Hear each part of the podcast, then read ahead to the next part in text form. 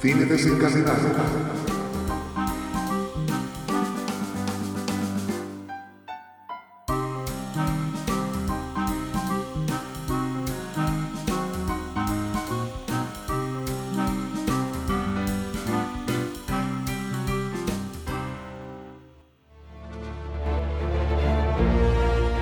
No hay señales aún del senador, ¿verdad? No, solo veo a su guardaespaldas comiendo ganchitos en la puerta. Y vaya friki el enano Judomaster ese, ¿no? ¿Cuánto íbamos ya vigilando? 3 horas, 13 minutos y 40 segundos. Uf, a ver cuándo vuelve el senador. Pues debería llegar como muy tarde en una hora. ¿Cómo lo sabes? Hombre, porque será la hora de cenar. Qué malo. Uy, qué raro, Xavi no se ríe. Ya te digo, mira que este chiste parece escrito por él. He tenido que volver a aprender a sonreír. Reír ya es más difícil. Es por el cambio de cuerpo. Ay, qué jodida es la madurez. Sí, a mí aún me falta para eso. ¿Y qué hacemos mientras esperamos? ¿Planes de dominación mundial? Podríamos ensayar el baile de la intro de Peacemaker, ¿no? Sí, seguro que con eso conseguimos el millón de suscriptores. La popularidad es la cuñadita guarra del prestigio. Ey, ey, que eso es del podcast de Birman. Sí, y además lo dijo Xavi. Lo sé, tengo sus recuerdos. Venga, va, a ensayar que quiero lograr el millón de suscriptores. Y mataré a hombres, mujeres y niños para conseguirlo. Joder, qué intensidad te pones a veces, Nat. Pues es un buen comienzo para la dominación mundial. Venga, pongo la intro y replicamos movimientos. Dale ahí. Uno, dos, un, dos, tres.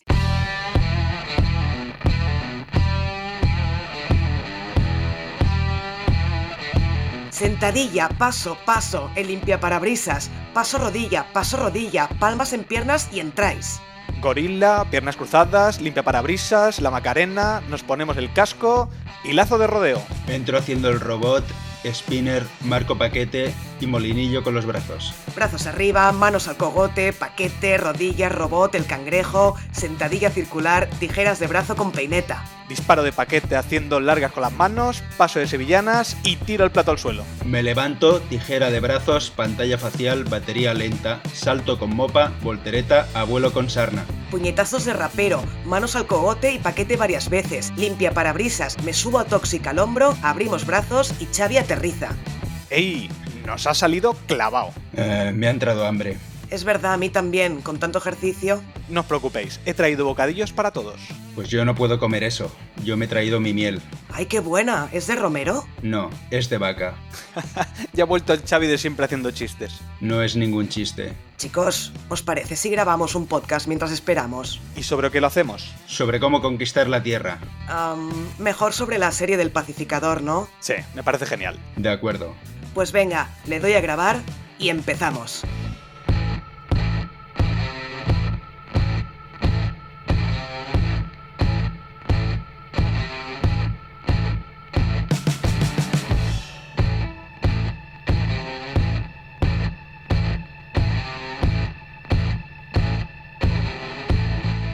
Muy buenas, bienvenidos y bienvenidas a un nuevo podcast de Cine Desencadenado. Hoy os traemos un episodio especial sobre la serie de El Pacificador. Yo soy Nat, aquí tengo a Toxic, ¿qué tal? ¿Cómo estás? Muy bien, pues aquí estamos un día más y con un invitado especial. Sí, porque Xavi vuelve, ya dijimos en el podcast que hicimos de nuestras favoritas de los 80 que había accedido a ser colaborador recurrente de Cine Desencadenado y lo volvemos a tener aquí para este podcast del Pacificador y también lo tendremos para el podcast del libro de Boba Fett. ¿Qué tal Xavi? ¿Cómo estás? Muy bien, muy buenas. Bienvenidos a todos. Pues yo contentísimo de estar aquí y nada, a dar lo, lo mejor de mí y hacerlo cada día mejor. Parece que te hayamos entregado un premio o algo así, ¿sabes? Sí.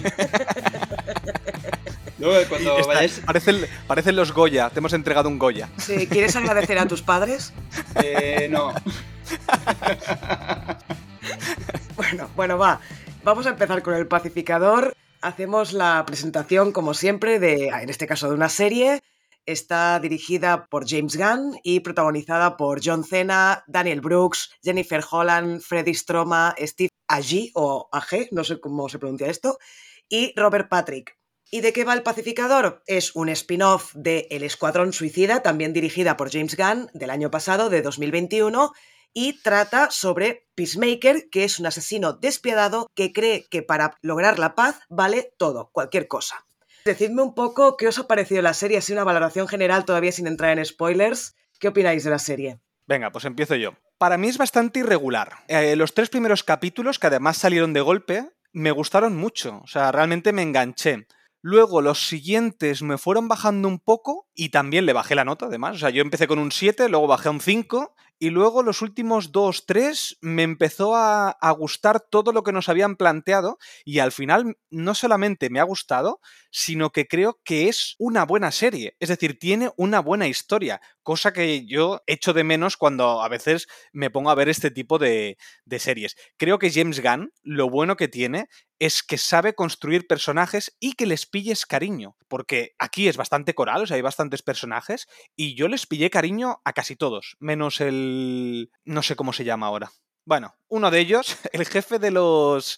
El jefe de este grupito, digamos, es el único que no me pareció que tuviera ningún tipo de carisma. Pero el resto, todos creo que todos tenían carisma. Sobre todo, John Cena haciendo del pacificador y Vigilante. Me ha encantado Vigilante, me lo he pasado en grande con ellos dos y los gilipollas que son.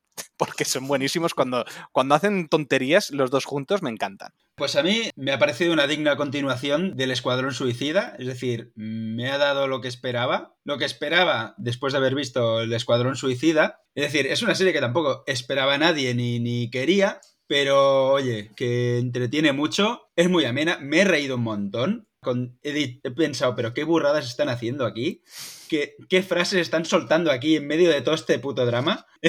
bueno, drama cuando tenía que ser drama, pero pero poquito hay. La verdad es que, mira, me ha entretenido y era lo que buscaba. Una serie divertida, entretenida. Eso sí, es verdad, a los personajes se les, se les coge cariño. El, la dupla esta de Peacemaker y Vigilante me ha molado mucho. O sea, son el payaso, no el payaso listo y el payaso tonto, sino el payaso tonto y el payaso subnormal. Eh... tal cual, tal cual. Buena definición. Cual, no digo que es una serie maravillosa, no se la recomiendo a todo el mundo, pero oye, si te quieres echar unas risas, eso sí, tiene que entrarte este tipo de humor. Es decir, si te lo pasaste bien con el Escuadrón Suicida, esta probablemente te vaya a gustar y te vayas a reír sí. igual. Porque hmm. es, el, es el estilo James Gunn, aunque en algunos capítulos no esté él. Pero bueno, el, el guion es suyo. Así que pa'lante con James Gunn. Sí, de hecho creo que solo dirige el primer episodio. Y el último, creo. ¿El último también? Sí, sí, pero lo que pasa es que él es el showrunner, o sea, es al final el que dirige todo. Aunque no dirija sí, los pero, capítulos. Sí, pero director, director no, no está ni mucho mm. menos en la mayoría. Bueno, pues mm -hmm. yo tengo que decir que me ha parecido una serie, pues como ha dicho Xavi, ¿no? Muy a continuación del Escuadrón Suicida, muy gamberra, muy irreverente, con un humor muy pues, específico de, de, ya podríamos hablar incluso de saga, ¿no? De todo este, este mundo que ha creado James Gunn en, en DC. Y yo tengo que decir que a mí me ha gustado mucho y en contra de lo que ha dicho Toxic, a mí los primeros tres capítulos, bueno, me gustaron, pero no me parecía gran cosa y a partir del cuarto, quinto fue cuando me empezó a encantar.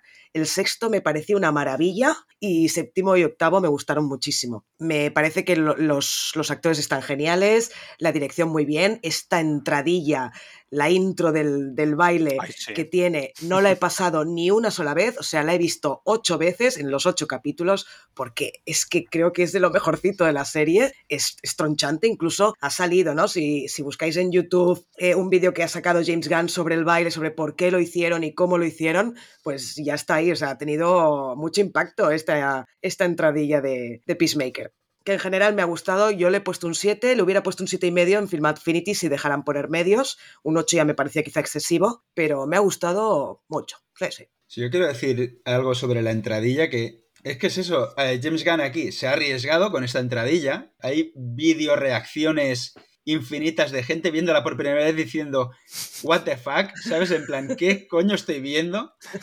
Pero, pero a ver, que es una, a ver, si fuera una serie de, de un campo de exterminio nazi, diría, joder, que pinta esta entradilla, ¿no? Pero, claro. pero siendo una comedia, pues oye, te lo pasas bien. Y es que mola ver cómo están todos serios bailando, porque además que no sonríen, se lo toman muy en serio. El baile es ridículo, pero oye, que, que joder, que, que deschapó por todos, porque eso es muy divertido, muy divertido. Sí, bueno, yo es que la verdad es que me, me, reía, no me reía carcajada, pero es que la primera vez que lo vi flipé. Y eso que Toxic ya me había avisado porque él la empezó a ver antes que yo y me dijo, cuando veas el opening vas a flipar, porque me dijo, yo me quedé en plan, what the fuck, ¿qué coño estoy viendo? Pero claro, como es una serie de comedia, pues ya te entra muy bien.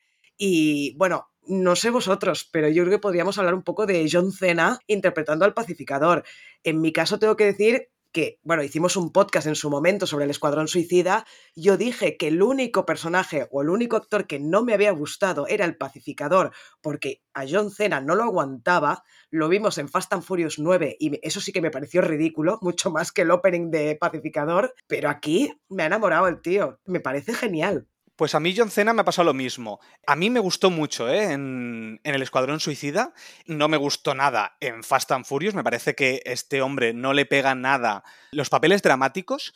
Pero después de ver la serie, que también tiene partes dramáticas, el tío realmente lo hace bien. Porque yo una de las cosas que tenía muchos problemas con esta serie era que en el Escuadrón Suicida parecía un personaje y aquí parecía otro. Y sin embargo, la serie lo que ha hecho ha sido darle un, un trasfondo y las partes dramáticas que yo pensaba que John Cena no sabía porque me parecía un desastre en Fast and Furious 9, aquí me ha convencido. Al final le he cogido cariño a este personaje y he dicho, hostia, pues mira, esa decepción que me llevé al inicio de los capítulos de ver que le habían blanqueado demasiado el personaje, al final he dicho, hostia, pues mira, está bien justificado y además me funciona en los dos registros, tanto cuando está dramático que cuando está en comedia. A ver, es que si construyes bien un personaje, te puede entrar el drama. Si, si de buenas a primeras ves a John Cena, pues ahí llorando en un rincón, dices, pues no me lo creo. Pero bueno, pero está bien, pero está bien integrado. Lo hace bien, lo hace bien. Lo hace correcto. A ver, a ver, teniendo en cuenta que este hombre no es un gran actor.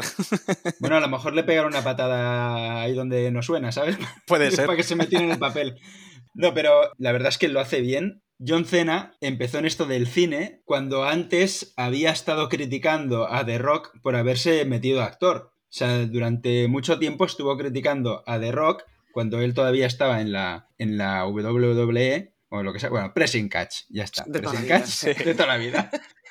Pues cuando estaba ahí y The Rock ya estaba haciendo pelis, decía, mira el tío este que se ha metido actor, ¿sabes? Se reía. Pero cuando empezó él a meterse en el tema del celuloide, pues dijo, hostia, pues pidió perdón públicamente de, de todo lo que había dicho de, sobre The Rock, porque ahora veía que, claro, era una manera de, evolucionar, porque la lucha libre llega un momento en que ya no sirves y ahora puedes seguir, si va fluyendo eh, su actuación, si la va mejorando, puedes seguir en, en, el, en el tema unos cuantos años.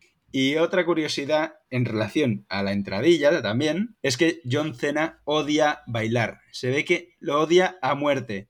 Y en esta serie se hincha a escenas que siempre le, se ve que le decía a, a, James Gunn, joder, otra vez tengo que bailar, porque se le da fatal, pero oye, a mí me ha molado verlo bailar. Bueno, pues hablando de John Cena, que sepáis que por mucho que se quejara y ahora diga donde dije, donde dije Diego, digo, digo, ¿cómo era? Eso digo, digo. bueno, da igual, ya me habéis entendido. Eh, pues tiene un montón de, proyectos este señor a estrenar, a películas a estrenar en este 2022. Va a estrenar Freelance, The Independent, Argyle, Project Extraction, una cosa rara con Jackie Chan.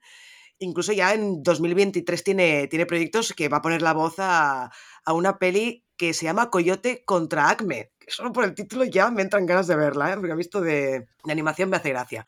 Pero bueno, ¿qué os ha parecido el resto? ¿Alguno que queráis destacar? A mí me ha gustado mucho, como he dicho antes, el vigilante. Realmente creo que han hecho muy buen dúo. Y como ha dicho Xavi, haciendo el, payaso tonto y el payaso subnormal, creo que lo hacen muy bien. Sobre todo cuando no hay escenas dramáticas. Porque hay momentos que hay escenas dramáticas que dices, a ver, estos dos eh, no, no, pintan juntos cuando hay una escena dramática, porque además lo rompen con chistes muy tontos. Pero bueno, en general creo que Freddy Stroma, que es el que hace de vigilante, lo hace muy bien. Hace ese papel, ese alivio cómico que John Cena lo hacía en el Escuadrón Suicida, es decir, ha pasado a ser eh, de secundario a principal. Yo espero que si hay una segunda temporada, que este hombre le dé más protagonismo. Bueno, hay una segunda temporada ya confirmada, ¿eh? Se ha confirmado que El Pacificador tendrá segunda temporada, no se sabe nada más de inicio de rodaje, estreno ni nada, pero se ha confirmado que habrá segunda temporada. Y a mí El Vigilante, la verdad es que al principio me cargaba muchísimo, ¿eh? Me cargaba muchísimo. Al principio no me gustaba, después ya sí. Sí, a mí yo la verdad es que el chico este, el Freddy Stroma, para mí ha sido un descubrimiento. No sé si ha hecho otras cosas o dónde ha salido, pero aquí me, me, ha resultado, me ha molado conocerlo. eh, la verdad es que ahí sí que ha habido momentos que decías, vale ya, tanta bromita, pero bueno, es, humor, es humor James Gunn. Pero bueno, como, como, es un personaje que no entiende, no tiene ningún, ningún tipo de, conocimiento ni, ni, empatía de lo que se está diciendo, él cree que todo es divertido y te va soltando unas cosas en los peores momentos que, que puede soltar ciertas frases que, que te tienes que reír. Y eh, para mí, no descubrimiento, porque ya la conocía de Orange is the New Black, es Daniel Brooks, mm. que haciendo el papel de Leota de Bayo, que aquí me ha gustado muchísimo. Digamos que es el personaje más normal, bueno, aparte de, de Harcourt, pero es el personaje más normal con quien puedes empatizar más bueno, también con, con ecónomos, pero porque son personas normales, con, con cerebro en su sitio y tal. Pero no sé, me han gustado los personajes. Pues a mí, al contrario de lo que ha dicho Toxic, que el jefecillo no le había gustado, que es, es el personaje interpretado por Chuck Iwuji, pues a, mí la verdad es que ha sido para mí la sorpresa interpretativa de la serie, porque es verdad que yo también a Daniel Brooks la conocía de Orange is the New Black, que tengo que decir que me gustó mucho más allí. Aquí ha habido momentos en que me ha parecido que estaba un pelín sobreactuada, pero bueno, es una opinión personal, pero es uno de los personajes interesantes de, la serie. No, el que, veo, el que veo que está muy bien y hacía mucho tiempo que no lo veía es Robert Patrick, el T-1000 de Terminator 2 que bueno, en esa película era casi un casi era Buster Keaton en Terminator 2 pero aquí, aquí interpreta y interpreta muy bien y hace un papel de cabronazo increíble. También empatizas con, su... ¿Qué dices? No, no, bueno, no empatizas... No, perdón, perdón. No empatizas con el personaje, empatizas con el actor, porque yo lo echaba de menos y digo, míralo, el cabrón que bien lo hace. ¿Qué cara de, de hijo de P, de puta? Para quien no sepa de quién estamos hablando, es el, es el que hace de padre del pacificador y yo lo tuve que buscar porque digo, este hombre me suena un montón pero no, es que no, lo coloco. Y al final buscando fotos, es que claro, ha envejecido mucho desde que hizo de T-1000 en Terminator 2. Envejecido mucho. Yo hasta que no lo habéis dicho las orejas las tiene. No, que yo no, no, me había dado cuenta que era el, el T-1000 de Terminator 2. No me había enterado. O sea, mm. me sonaba el tío, pero no, no me había dado cuenta que era él. Pues sí, y yo no he empatizado con él, ni, ni, ni con el actor, ni con el personaje, porque qué personaje más asqueroso, qué cabronazo, un nazi de mierda. Muy bien, si queréis, empezamos ya, si queréis, irse, si me queréis, ir, no. Si queréis empezamos ya a hablar con la parte con spoilers, ¿os parece? Perfecto, por mí sí. Muy bien, pues hacemos sonar la alarmita. pues antes de empezar con los capítulos y irlos destripando, quería hablar un pelín de, de, James Gunn, que es el creador de la serie, y de cómo ha llegado, cómo ha llegado hasta aquí, por si alguien no lo sabe, que, que no creo. James Gunn estaba trabajando con, Marvel, hizo Guardianes de, la, Galaxia 1 y 2, y cuando haciendo el guion, ya, bueno, ya tenía terminado el guion de la tercera, le vino el huracán de la cancelación porque se descubrieron unos tweets en los que hacía chistes muy burros, muy bestias, que luego estamos viendo pinceladitas en esta serie, de, ese, tipo, de ese tipo de humor, que yo creo que a lo mejor es una coñita, en plan, mira, estoy en DC haciendo estas coñitas y no pasa nada, ¿no?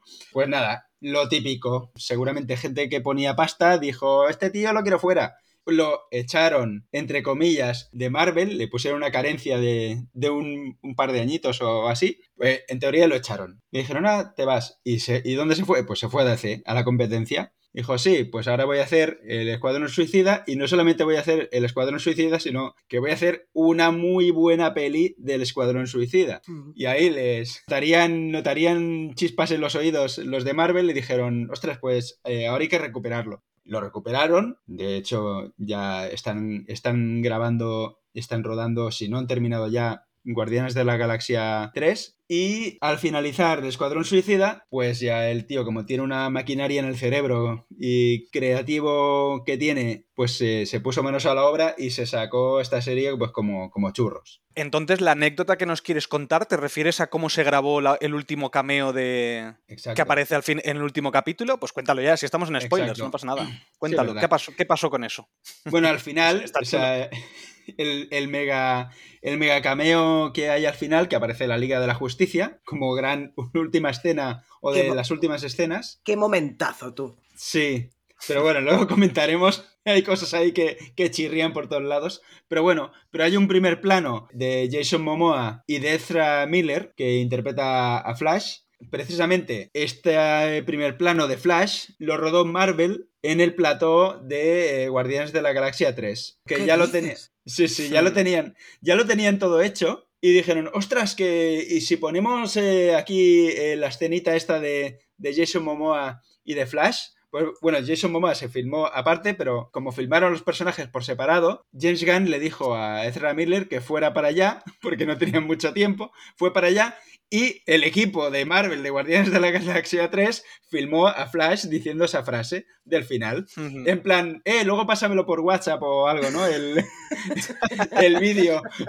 Bueno, es que aquí se, aquí se demuestra que realmente la batalla Marvel-DC que suelen tener los fans no tiene nada que ver con lo que son las empresas. Ahí si realmente pides permiso y tiene, no tienen problema, al final les da igual. Esto ha pasado con otras producciones y no hay problema. Pero es muy curioso y la verdad que cuando yo lo leí dije, hostia, mola que hayan podido hacer eso. Y más James Gunn, que lo echaron de, de Disney Marvel y luego lo recuperaron. O sea que al final no se fue por su porque él quisiera, sino que al final se fue porque no tenía alternativa. Y yo digo una cosa, esto ya son conspiranoias mías, pero si alguien tiene la habilidad, y espero que lo hagan algún día, de hacer un crossover de Marvel y DC, esa persona es James Gunn. Sí, exacto. Es la única que puede Si llega ese día, si llega ese día, que Dios te escuche, Xavi. A ver si lo graba James Gunn. Cosas más raras han ocurrido, mm. como la Liga de la Justicia de Zack Snyder, eh, eh, etcétera, etcétera. Cosas que creías que no iban a ocurrir, pues eh, están pasando. ¿Por qué? Porque la gente no es tonta. Antes había hiper mega fans de Marvel e hiper mega fans de DC y se peleaban entre ellos, y ahora cualquier fan de los cómics y de la ciencia ficción le da igual si es Marvel, si es DC, si es lo que sea. Si algo está bien construido, eh, lo va a ver. Porque los frikis somos así, nos lo comemos todo.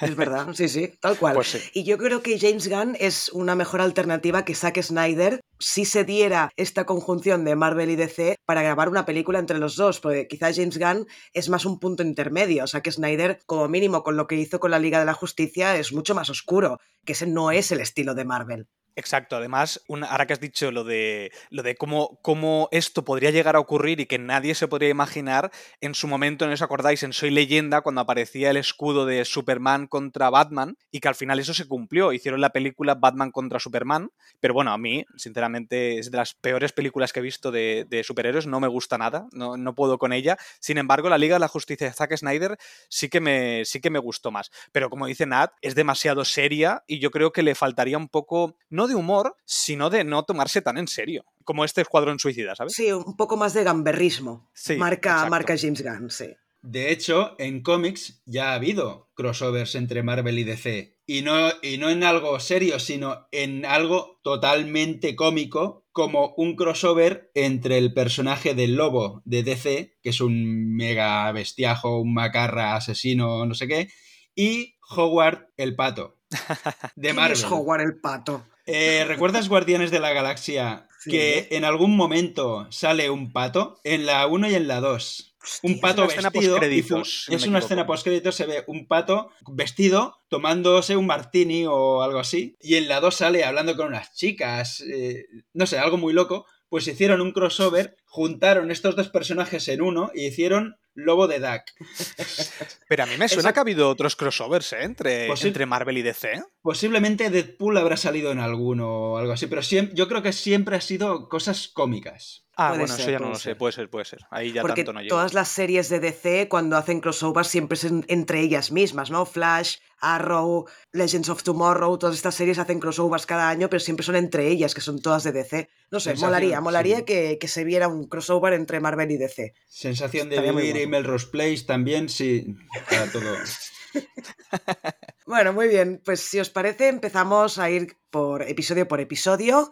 Pues en el primer episodio lo que vemos es que pasa meses después de cómo acabó la película del Escuadrón Suicida y vemos la historia de Chris Smith, el pacificador, que una vez recuperado y dado de alta decide volver a su casa y allí aparecen los agentes de Argus, esta organización dirigida por Amanda Waller, interpretada por Viola Davis, que hace un pequeño cameo para capturarlo y convencerlo de que los ayude en una misión llamada Proyecto Mariposa no le explica nada más y Chris acepta, pero antes visita a su padre, el nazi del que hemos hablado antes, para que le dé un nuevo traje y también vuelve a ver a su mascota, que es un águila y que se llama Aguili, que a mí esto me hizo mucha gracia cómo se meten con él por el nombre que le pone la mascota. Pero bueno, vemos también en este episodio que pasa la noche con una mujer que conoció en un bar sin saber que esta tipa posee habilidades sobrehumanas y que además, después de follar, lo intentará matar. ¿Qué os parece este primer episodio?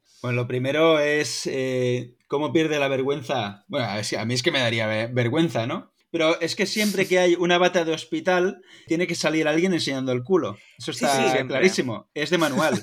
Es causa-efecto. Causa-efecto. Sale un tío con una bata de, cara y dices, ahora se va a dar la vuelta y le vamos a ver el culo. Sí, siempre. No queda otra, sí, sí. Eso es como las persecuciones y las fruterías. Siempre tiene que saltar las naranjas por ahí. Si no. Exacto. si no, ¿para qué está? y ahí sale un personaje del que no hemos hablado, que es el señor de la mopa, que sale en la intro y luego vuelve a salir en el instituto, porque este hombre lo friega todos los suelos de cualquier lado en el, en el instituto, que luego saldrá en otro capítulo, eh, John Cena, bueno, Peacemaker hablando, está también el señor de la mopa. Yo por mí que lo pillaron, que estaba en el plató, pasando la mopa, y dijeron, vente para acá. Quizás el que ponemos en la presentación también. Quizás el que pasa la mopa en Marvel también es un crossover que no nos hemos dado cuenta, ¿eh? Es que infiltrado. Exacto. A mí esta parte lo que me gusta es la parte esta donde Peacemaker o, el pacificador echa un polvo con esta mujer y cuando vuelve, que se da cuenta que le ha cogido todos los documentos secretos y los está mirando, le empieza a atacar. ¿Cómo cambia de, bueno, que estaban ahí follando en una escena un poquito... Subidita de tono. O sea, que eso, subidita de tono, que se ve mucho. Eh, cómo, ¿Cómo pasa a pelearse? O sea, me hizo mucha gracia y sobre todo cómo acaba con el salto este de esta mujer que se pone el casco y explota mil pedazos. Yo creo que ya es una declaración de intenciones de qué va la serie, que es muy gamberra.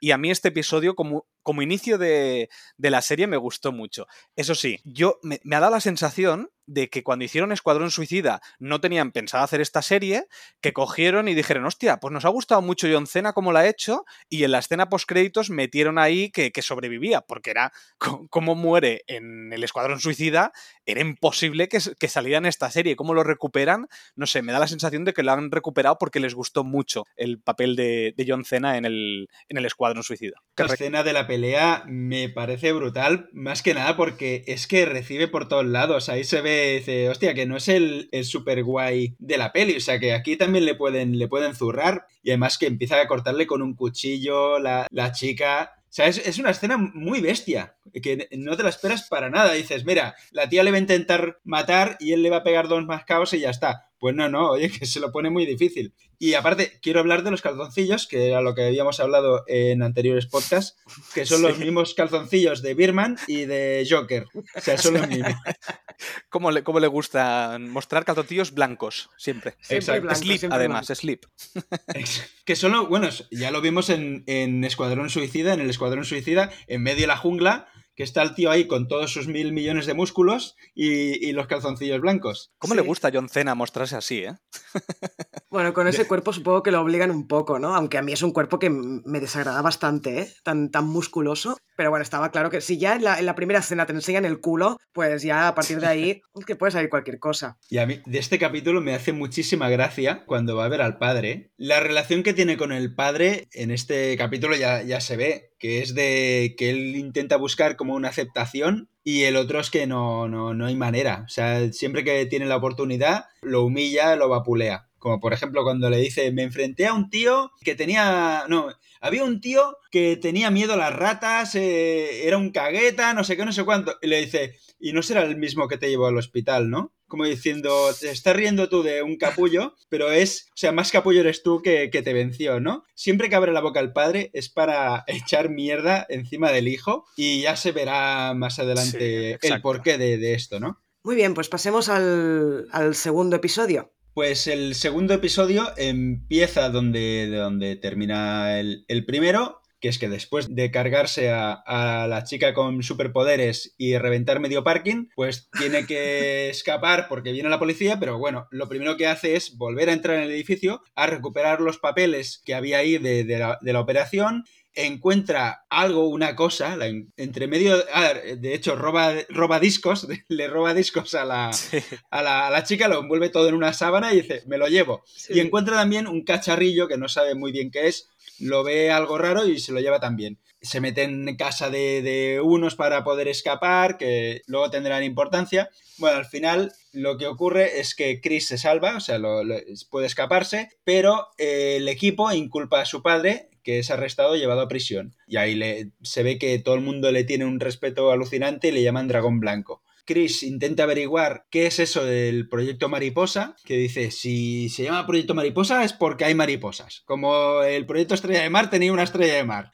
Gigante además.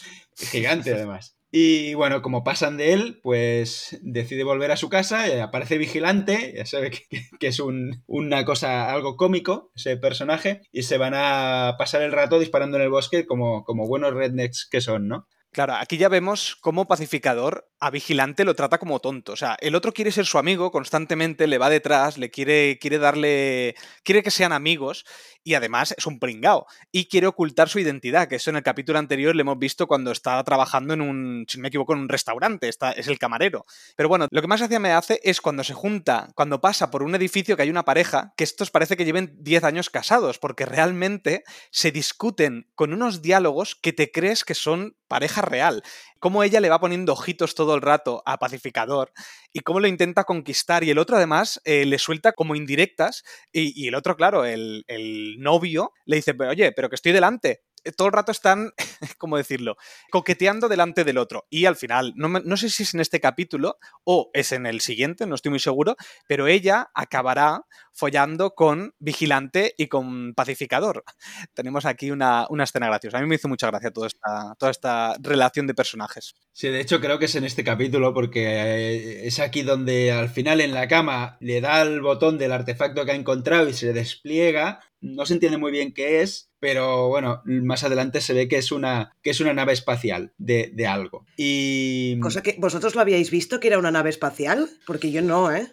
No, es que se ve cómo se despliega un, disco, se, ve cómo se hace grande, pero lo que pasa es que también es raro, ¿no? Que dice, venga, eh, es como si yo cojo mi coche y le doy un botón y se hace más pequeñito y me, y me, lo llevo debajo del brazo, ¿no? Es que tú no eres una mariposa, Xavi. Es verdad, es verdad, va a ser eso. ¿Y aquí vosotros os imaginabais cómo serían estas mariposas de las que hablaban? Porque a mí, sinceramente, que esto ya será en los siguientes capítulos, pero me sorprendió el uso de, estos bichos, que son mariposas realmente, o sea, parecen mariposas. ¿Realmente os parecen mariposas? A mí, a mí me parecían bicharracos, pero no mariposas. Pero me refiero de pequeños, que son pequeñitos, me refiero. Así, ah, con alas y... o libélulas, quizás parecen más una libélula que... Pero no imaginaba que serían estos, sino que yo pensaba que mariposas le llamarían, pues, pues yo qué sé, como si fuera fueran personas o al menos extraterrestres antropomorfos, ¿sabes? Hmm. Mira, yo esto se puede discutir porque aún, no se ve, no aparecen los, las mariposas en este capítulo, es en el siguiente, pero bueno, al final yo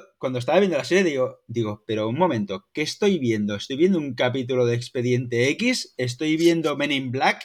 Eh, ¿Qué coño estoy viendo aquí? O sea, sabía que estaba viendo algo que ya había visto, porque al final es eso, te están haciendo un refrito de mil millones de cosas, ¿no? de forma graciosa, pero era eso, digo, estoy viendo aquí, es que parece un capítulo extraño de Expediente X, toda esta serie. Y además aquí yo creo que mm, acertaron en publicar los tres primeros episodios juntos, porque sinceramente a mí este hubiera sido el segundo es decir, hubieran publicado dos o esto hubiera sido el segundo y me dejan así cerrado con este segundo y, yo no sé si no hubiera continuado la serie, ¿eh? porque a mí este me parece el más flojo de todos. En conjunto con el tercero, sí que me gusta, como he dicho antes, es decir, el inicio de esta serie me gustó bastante, pero este capítulo me pareció muy, muy flojo, excepto por esta parte donde me pareció comedia. Pero dije, pero es que aquí no me están aportando nada en este capítulo. Es que el tercer capítulo, el tercer capítulo tiene mucha chicha. Ahí ya se ve. Ahí sí. Dices, vale, el tono de la serie es, es este. Es salvaje, es bestia, y cosas que,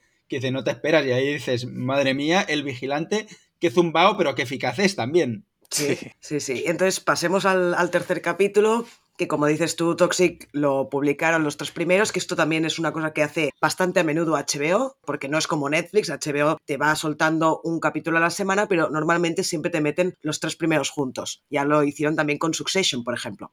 Bueno, pues en este tercero, Moon revela a Chris su misión, que es asesinar a un senador del cual sospechan que es una mariposa. También sospechan de que su familia lo, lo son y que si todos están infectados deben ser asesinados y entonces vemos que Peacemaker tiene su corazoncito porque dice, hostia, hay dos niños en esa familia. Si no estoy seguro al 100% que sean mariposas, ¿cómo los voy a matar? Y ellos le dicen, aunque tengas alguna sospecha, pues tienes que matarlos a todos. Entonces todo el equipo llega a la casa del senador esperando el momento indicado para disparar. Llega vigilante y acompaña también al equipo y Mark ordena que disparen a la familia al confirmar que todos son mariposas. Chris duda y al final es el vigilante quien dispara, que ese no tiene moral ni tiene nada, pues se la suda todo, es un sociópata de toda la vida, vamos, y al final los mata él. El senador no muere gracias a que el guardaespalda, Judo Master, este tío pequeñito vestido de verde que a mí me parece un poco ridículo, que come ganchitos, eh, lo impide y entonces noquea tanto a Chris, a Peacemaker, como al vigilante. Y entonces vemos que los mete en un sitio donde son torturados por el senador que quiere sacarles información pero al final logran escapar y lo matan descubriendo que del cuerpo del senador sale un bicho, una mariposa, y entonces vemos, esto es la última escena, que el equipo detecta varios sospechosos por todo el mundo. A mí la tortura esta que les hace el senador a los dos y que Pacificador deja que hasta le corte el dedo pequeño del pie, me hizo mucha gracia. Es en plan, tío, pero ¿en serio no vas a intentar proteger al vigilante, colega? Me pareció muy heavy. Que es que aquí me hace mucha gracia porque dicen, como si dijeran, eh, sabemos que si vamos a torturar a Peacemaker, como es tan duro, no, no vamos a sacar nada. Pues torturamos al otro para que Peacemaker diga, no, por favor, no lo hagáis, no sé qué. Y el otro, bueno, pues sí, sí, cortarle el dedo, hacer lo que queráis con, él. Y el otro, eh, pero, pero un momento, pero no va a ser... Dice, no, lo hacía por ti, para que no te...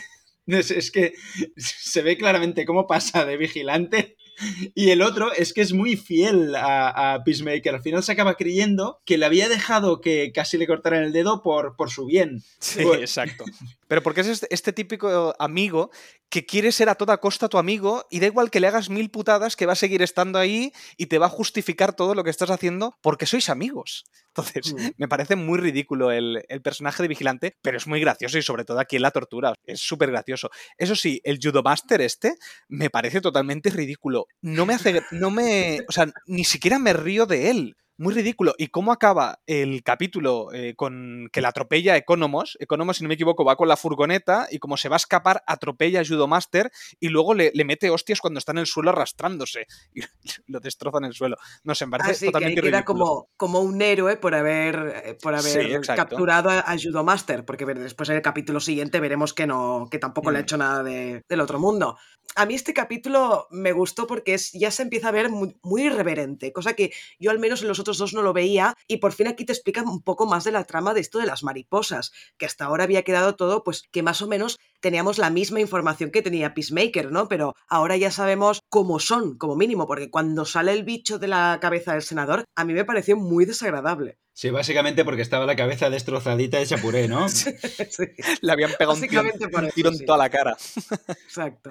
Y aquí lo que me gusta también es ver cómo cómo empieza a, dudar, ¿no? Empieza Chris a dudar de, de, lo que le dicen, porque en la película del Escuadrón Suicida era, vale, me han dicho que haga esto, pues lo hago. Me han dicho que no sé qué, pues lo hago. Pero claro, cuando tiene que. cuando mata a, Rick Flag, ahí a él se le rompe algo, porque el otro le dice pacificador los cojones, ¿sabes? En plan, tú no eres un pacificador, eres un puto psicópata y ya está. Y eso a él le va reconcomiendo. Y ahora, al principio lo que decía, pero ¿estáis seguros? ¿Estáis seguros de que hay que matar a estos? Necesita una confirmación muy bestia para actuar y aún así cuando se lo reconfirman no puede, ve que no puede, que no puede hacerlo. Aquí es donde yo pensé que le habían blanqueado demasiado al personaje. Bueno, le están dando un trasfondo que no tenía eh, de, ninguna manera en la película. O sea, en la película sí, por era, eso.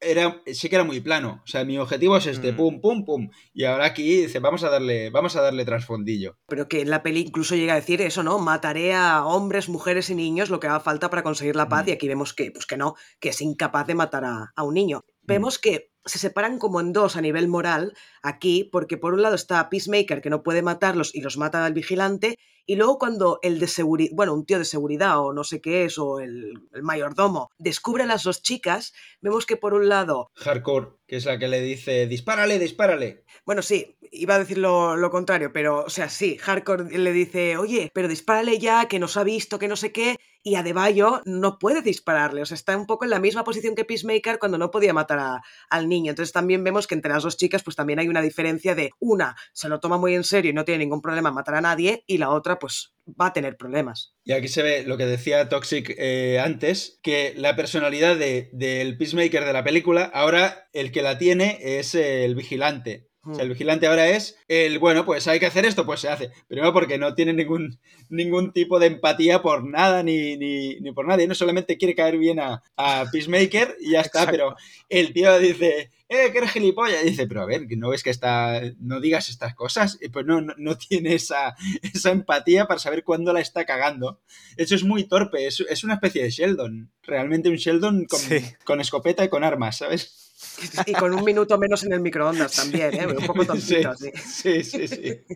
Que no, que no pierde el, el, hilo el tío para disparar, ¿eh? Que dice, va, pues yo me cargo aquí a la familia. Y dice, venga, pum, uno menos, venga, dos, el, el la niña, el, el niño. Y, y, el otro, me cago en la puta. Pero qué zumbao, qué zumbao es este tío. Sí, Aparte sí. que se esconde fatal. Es el, la persona que peor se esconde del mundo, vigilante. Primero, en otro capítulo, se, o en este mismo, se escondía detrás de un container que se le estaba viendo. Y dice, te está moviendo. Y aquí también se mete detrás de unos arbustos y todos le ven, dice que te está moviendo, quieres salir ya. O sea, vigilante, pero who watches the watcher, ¿no? Sí. Lo ven todo el rato. Es muy tonto, es muy tonto. Venga, sigamos, pasemos al cuarto capítulo ya. Después de todo este follón de la mariposa, el senador y tal, Chris vuelve a su casa y descubre que han arrestado a su padre y decide ir a hablar con él a prisión. El, padre pues le acaba demandando la mierda y sale decepcionado de ahí. Adebayo convence a Vigilante para hacer daño al padre de Chris. Como decir, como el otro no tiene moralidad ninguna, dice, ah, vale, me dices que este, pues voy y hago lo que me digas. Entonces se enfrentan en un parking a Judo Master y Adebayo le dispara antes de que Judo Master le diga a Chris qué son las mariposas. Chris vuelve a casa y se descubre que en un bote de cristal tiene a la mariposa que salió del, senador. Y al final Adebayo descubre algo sospechoso en una tarjeta, que es una tarjeta muy parecida a la de la casa de la que encuentra en la casa de la chica de la chica que intenta matar a Peacemaker y se lo comunica a Moore por teléfono. Y el cliffhanger del capítulo es que se revela que Moore es una mariposa, porque se ve cómo se alimenta de, de miel, igual que el senador y su familia, con una especie de, de lengua de, de, mariposa pedazo de cliffhanger, ¿eh? Es que esta serie tiene capítulos con unas escenas finales que son... Bueno, y las escenas postcréditos, que todavía no me las hemos comentado, pero las escenas postcréditos son de, las, de lo que más me gustaba de, del capítulo, ¿eh? Porque cogen una escena random del episodio y la alargan y no a mí, mi preferida es, es que no sé en qué episodio es, cuando, creo que es en este, creo, que Peacemaker le empieza a echar en cara al, al otro diciéndole, pero a ver, en vez de a mi padre podrías haber dicho, empieza a decir nombres, a Beyoncé, a, a no sé qué, a Superman, a Batman, a Britney Spears, y en la escena postcréditos esa escena la alargan y está diciendo, no sé, es que llegan a decir, no sé, 50 nombres, una barbaridad. Esa escena me hizo mucha gracia. Para mí la mejor postcréditos fue de, de esa escena. Sí. sí. y además recuerdo que le iba diciendo, sí, porque eh, es Britney Spears. Dice, Britney Spears no tiene sentido que sea. Eh, le va a, decir, a, cada nombre que le dice, pero ¿cómo voy a decir eso? Pero ¿cómo no sé qué? Sí, está, o, dice, alguien ya me dice, pero si está muerto. Exacto, a... Elvis, Elvis dice, o algo así. No, no sé qué dice. No, no, es, es, muy bueno. Pero de este capítulo lo que más me... La escena que a lo mejor más, más me impactó fue la del padre. Le suelta unas barbaridades al hijo, le dice algo así como tendría que haberte matado cuando saliste de la vagina de tu madre o algo así. No sé, o sea, le suelta una, una cantidad de barbaridades cuando lo visita en la cárcel que lo deja destrozado realmente a, a Pacificador. Y aquí es donde yo dije, hostia, pues mira, a lo mejor le van a dar un trasfondo importante que yo pensaba que lo habían blanqueado porque sí, al personaje, y no. Aquí empiezan a construir un poco por qué Pacificador es así. Y ahí sí que sí que me empezó a convencer un poco la serie en ese aspecto, pero este para mí es lo que decía, a mí ya en este capítulo me desconecté bastante porque dije, buf, lo de que Ara Moore sea una mariposa, me, parecía que iba a ser como demasiado mm, eh, giros de guion absurdos y no, al final tiene un sentido y por eso me convenció después. Pero claro, yo en este momento dije, buf, una semana esperando para el siguiente, buf, pues a mí todo lo contrario, ¿eh? A mí lo que me pasó con, con, este capítulo es que fue el que realmente me enganchó. No solo por el giro de que Moore sea una mariposa, que me quedé helada, sino también por la. porque es en este cuando Vigilante entra en la cárcel para hablar con el padre de Chris, ¿no? Es aquí. Sí, sí, es aquí. pues a mí toda esa parte del vigilante liando la parda en la cárcel me encantó. Me hizo muchísima gracia. Primero, cómo, cómo entra, que es cogiendo un bote de basura y tirándolo contra la pared delante de los polis que están ahí en plan, pero tú, tío, ¿qué haces? Lo meten y cómo les vacila a los nazis. Buah, eso no, tiene, no tenía precio, tío. a mí esta escena de la papelera es que me No voy a hacer spoiler, ¿eh? Simplemente el que la haya visto sabe de qué hablo y, el que no, no. Es que me, me vino un flash de alguien sobre el nido del cuco. ¡Hostia!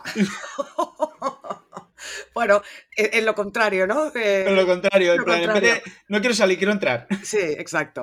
Pero... con, toda la poli, con toda la poli ahí mirando, dice, pero que este tío gilipollas que hace rompiendo el cristal de la comisaría. Y se anda tira para adentro. Buenísimo, buenísimo. Me gustó mucho esa parte. Aquí fue donde el vigilante me empezó a caer bien. Hasta ahora se me había hecho muy cargante, la verdad. Y a mí este episodio fue realmente donde me enganché al pacificador y dije, ¡buah! Tengo un montón de ganas de ver el siguiente. Porque si eso es que cuando ves que Moon coge ahí el bol, saca esas lenguas asquerosa que tienen las mariposas y empieza a succionar la miel, no, es que no me lo esperaba para nada. Y a mí lo que, lo que me pactó de este capítulo, nunca mejor dicho, es la, joder, la, lo que le llegan a hacer a Judo Master. Primero, en el anterior capítulo le habían reventado la cabeza con el, con el bate que yo a Economos le voy a llamar el Deus Ex Máquina de toda la serie. Porque cuando menos te lo esperas, aparece el pavo este y, acaba, y acaba el, soluciona el problema, ¿no? Eh, y hace, te eh, monta varios en, toda la serie, ¿no? Uno con el bate y luego el siguiente capítulo es el, punto clave de, del Deus Ex Máquina de Economos. Pues aquí, en este capítulo, es, venga, eh, si antes le habíamos roto la cabeza con el bate, ahora le vamos a pegar un tiro en el pecho, ¿sabes? Al, al pobrecito del Judo Master, que lo único que hace, bueno, su trabajo, ¿no? Y comer ganchitos. Sí, pero justo le pega el tiro antes de que explique qué coño son las mariposas, que ahí dices, joder, tía, mm. a la de Bayo, ahora por fin te atreves a dispararle a alguien y justo lo disparas cuando no tendrías que haber disparado que yo pensaba que lo habían matado, ¿eh? por, cierto, a ese personaje. Pues venga, pasemos al siguiente capítulo, que ya estamos en el 5. Vemos cómo el padre de Chris trata de demostrar su inocencia y pide a los detectives, a los agentes de la policía, que vuelvan a investigar. Que por cierto, no hemos hablado todavía de los agentes de policía, pero ya son importantes y lo van a ser mucho más después, porque está la jefa, dijéramos, la investigadora, que no recuerdo el nombre ahora del personaje. Es Son o algo así, o San. Bueno, el, padre de Chris, Make, de, Chris Maker. De Chris Maker, wow. eh, Chris Maker, mola un huevo. El padre de Chris Maker le llama Lucy Liu, le llama Chinchon, Chinchon Chan. Puto racista de mierda, sí, es verdad. Bueno, pues lo siento, lamento ofender a la comunidad de los agentes policiales, pero la voy a llamar la agente pues eso, le piden a. El padre de Chris le pide a esta chica que investigue, que vuelva a investigar lo de las huellas porque él no ha sido, que ha sido su hijo. Por otro lado, Moore envía al equipo a investigar una fábrica donde sospechan que hay actividades de las mariposas y Peacemaker, usando un casco que tiene rayos X, descubre que todos los empleados son mariposas porque gracias a estos rayos puede ver la mariposa en la cabeza de la gente mata a todos, incluyendo a un gorila con el que tiene que luchar y matan con una motosierra. Después Adebayo vuelve al cuartel, se pone el casco de Peacemaker y descubre que Moore es una mariposa. Y para mí este es el episodio con el mejor clickhanger de todos, porque me quedé en plan, what the fuck, porque claro, nos engañan un poquito, ¿eh? Porque ella, claro, sale corriendo y él detrás, ella se cae al suelo, se lo queda mirando y parece que él le vaya a hacer algo. Y al final vemos que no, que este tío es pacífico, es la rara avis entre las mariposas. Pero yo me quedé flipando con el final de este capítulo. A mí de este capítulo lo que sí que me gustó fue la parte de que van a esta fábrica, que hay varias escenas de graciosas y sobre todo cuando, cuando Pacificador saca una especie de misil y la tira contra, contra un montón de gente que supone que son mariposas y hace explotar todo. Bueno, todas esa, toda esa, esas, escenas de acción, porque son varias, donde, donde Adebayo además no se atreve a disparar, o sea, sigue con, con esto que comentaba Nat. Toda esta parte a mí sí que me hacía gracia, pero el resto, pues yo aquí sinceramente estaba un poco desconectado de la serie. Luego volveré a reconectar en los siguientes capítulos. Pues a mí lo que más me mola de este capítulo es la presentación en PowerPoint que hace Economos para explicar lo que son las mariposas. Eso es buenísimo, eso sí que es bueno. Hostia, es muy bueno, sí. Con sus explosiones, sus... Eh, boom, unos efectos ahí... Era, era increíble. Y además dice, para demostrar que cuando se te mete una mariposa en la cabeza, dice, te aumenta cuatro veces la fuerza, no se pone un chimpancé al lado, como para decir, pues es más fuerte que un chimpancé. Yo qué sé, no, sé que no queda muy claro por qué lo había puesto. Y, Peacemaker, es que se ríe de él. Es que en, todo ese capítulo es, me voy a, le hace un bullying alucinante porque es un bullying de manual. Pero claro, él, él se cree que hace gracia. Ah, mira, me río de tu barba porque hace gracia. Me río de tu mierda de PowerPoint. Y dice, ¿y por qué has puesto un mono? ¿Son amigos? ¿Son amigos este hombre mariposa y el mono? le hace un bullying ahí alucinante. ¿Y en este PowerPoint es cuando, cuando le dice que se mete por los diferentes orificios, las mariposas? Eh, sí, creo, que, sí. que, Es, que es cuando, cuando dice se pueden meter por cualquier orificio y pone un culo, pone un tío con el culo así de esto y la mariposa entrando por el culo en el PowerPoint. Pero pasa, tiene que hacer más, más recorrido. Tiene que hacer más recorrido la Sí, normalmente entra por la boca, sí. Pero eh, a mí este capítulo me pareció súper divertido todo, ¿eh? No, no solo esto, o sea, en general este capítulo me pareció muy bueno. No tanto como el siguiente, porque el sexto me parece que es apoteósico, pero este capítulo tiene momentazos muy, muy buenos. Y además, en este capítulo, el gorila este que sale, creo que es un recurso. Bueno, hay un personaje parecido en DC. En Flash. yo lo he visto en dibujos. En. Bueno, eh, mi hija veía el Super Hero Girls, eh, Super Hero High o algo así, que era como las Monster High, pero, pero de, de superheroínas, las superheroínas de DC. Y me parece que el director de la, del, instituto era del instituto de superheroínas es el es un gorila que habla es el, gorila este. Y aquí pues han puesto un gorila que habla que no se sabe si es el mismo pero total para, para que venga Deus Ex Machina Economos y, y lo parta por, por la mitad y Vigilante se cabree porque no le ha pasado la, a él la, motosierra porque la quería usar él. Sí, sí, que él ha hecho el comentario antes que se llevaba la motosierra él, de hecho, hacia la fábrica y le decía, no, no, no, ¿qué haces? ¿Dónde vas con eso? Pero este gorila, yo lo pensé porque yo veo o veía, la he dejado un poco, la serie de The Flash, la que están haciendo actualmente, y ahí aparece en varios capítulos este gorila. Bueno, este, mm. yo no sé si es el mismo, pero teniendo en cuenta que los dos son de DC, imagino que es el mismo gorila, porque además es enorme, con una fuerza descomunal, y la verdad es que me pareció muy curioso que apareciera, aunque no te explican nada más, ni antes ni después volverán a decir nada de este gorila, pero yo me imagino que es el mismo en The Flash. Claro, lo que pasa es que este gorila, si no me equivoco, lo que tiene es una mariposa dentro, ¿no? O sea, por eso se comporta así, entiendo. Sí, Sí, vale, sí, Tiene una mariposa dentro, creo. Claro, por eso digo, no sé si será el mismo, porque claro, si este es diferente o, se supone que tiene más fuerza por ser mariposa, no sé, no sé el otro, es que yo no, no, tengo ni idea de lo de, Flash y tal. No sé, pueden explicarlo de muchas maneras, pues que simplemente después de lo que haya pasado en The Flash, eh, una mariposa se le metió dentro, yo qué sé, cualquier cosa. Pero o, que la, mariposa es la que hace que hable. yo qué sé, como eh, manipula en el cuerpo. Pero a mí lo que me hace mucha gracia de esto es que hemos visto a, Peacemaker diciendo, hostia, es que no quiero matar a gente, no sé qué. Ah, pero son mariposas, pues me los, me los cargo, me los cargo. Y, y, y, yo y yo pensando, ¿y no hay una manera de sacarle la mariposa y que vuelvan y que sigan siendo humanos normales y corrientes, que hay que cepillárselos porque sí. Yo digo, que te estás cargando aquí a todos los empleados de la fábrica, por Dios. Claro, no lo dicen, pero yo entiendo que cuando la mariposa se hace con el poder del cerebro, el, el huésped muere, ¿no? Hombre, le revienta mm. todo, por eso sangran también. Sí, puede ser. Yo entiendo que sí. lo que yo veo aquí, sí. Yo veo aquí una conexión con la del Escuadrón Suicida, pero diferente. Que eh, os acordáis que de, de Starro, la, estrella. Eh, la estrella de Navidad, iba a decir. De Navidad, sí. De mar. salen las mini estrellitas que se les pegan en la cara. Lo que pasa que la diferencia es que en el Escuadrón Suicida es una mente colmena, que hablan todos en, por boca de, del, de Starro, y aquí son entes individuales, ¿no? Pero bueno, al final es, es lo mismo, es como si quisieran, como si estuvieran rehaciendo. Son villanos con lo diferentes que son, eh, al final es lo mismo algo que se te, que se te mete y, pierdes tu identidad, por así decirlo, ¿no? Hmm. Em, lo que pasa que sí que es verdad que estos, la diferencia es que siguen manteniendo como los recuerdos. Los de Starro me acuerdo que era como que mm, como que estaban controlados y ya está, eran como zombies. En cambio aquí pueden mantener sus recuerdos, incluso comportarse como humanos. Porque además, una cosa que no sé si es en este o en el siguiente, no, en el siguiente creo que es, cuando ya van, van a perder como el control, ya se olvidan de estos dos agentes. Estos agentes que hablaban Ad ya directamente dejan de tener importancia en la trama porque ya son mariposas. Es decir, el carácter que tenían e-, ella de investigar, de ir siguiendo, de liberar al padre y todo esto, por eso yo dije, hostia, pero aquí estos se han olvidado de ellos. No sé si me explica muy mm. bien. Es que olvidarse en qué sentido, porque al fin y al cabo si ya no son, ya no son personas, ya no son los agentes, por eso, son mariposas. Por eso, por eso, que no, se pueden volver a. que no pueden volver a ser humanos, me refiero. Que por eso, si no se hubieran.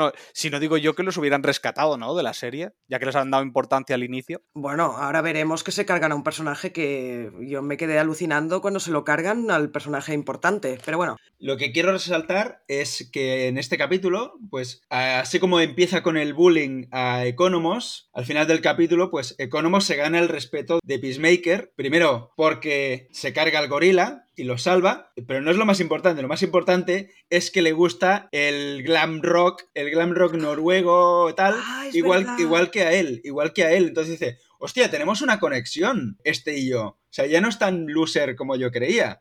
O sea, me está gustando este tío que es donde se hacen la foto, donde... Exacto. Donde, que tampoco no hemos hablado demasiado de, ella, donde eh, Hardcore parece que se está integrando más en el grupo, porque siempre había sido una borde, no quiero saber nada de vosotros, de hecho insulta a Peacemaker, y es ella la que hace la fotografía, y la vemos sonreír creo que por primera vez en este quinto capítulo. Sí. Sí, sí, esa escena es chula, ¿eh? Me gustó. Me gustó cómo se, todos se ponen a bailar y es como un ambiente más distendido, una parte de relajación, está, está chulo, sí.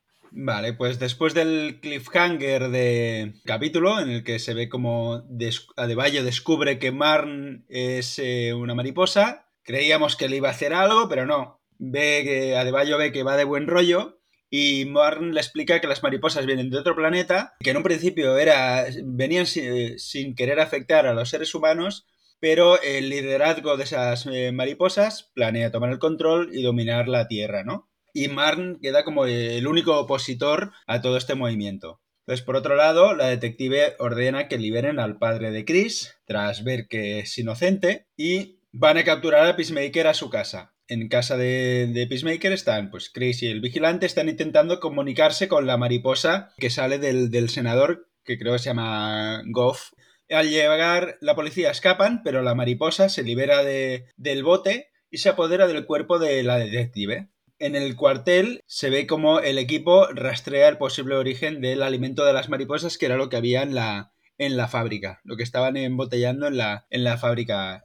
llega un ejército de, mariposas, eh, se reúnen con, con, la gente, que ahora es, es Goff, y van juntos, todas las mariposas van al cuartel de la policía se apoderan de los cuerpos de toda la policía y de los presos que hay ahí. Y el oficial de la policía, que ya es una mariposa entonces, revela datos incriminatorios contra Peacemaker y eh, entonces está en busca y captura. Pedazo de capítulo. O sea, para mí la escena, en cuanto la gente, que ya es Goff, llama al resto de mariposas, empieza a sonar la música que inunda la escena.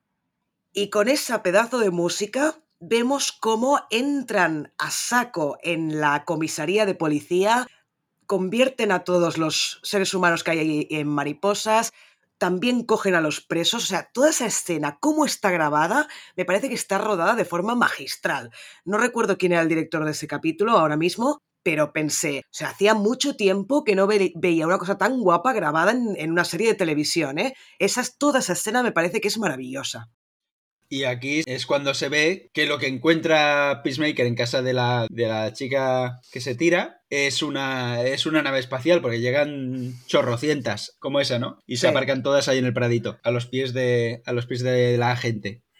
Yo, la verdad que estaba fuera de la serie en este momento, pero sí que es verdad que con la escena que nos ha relatado Nat es cuando volví a retomar la serie.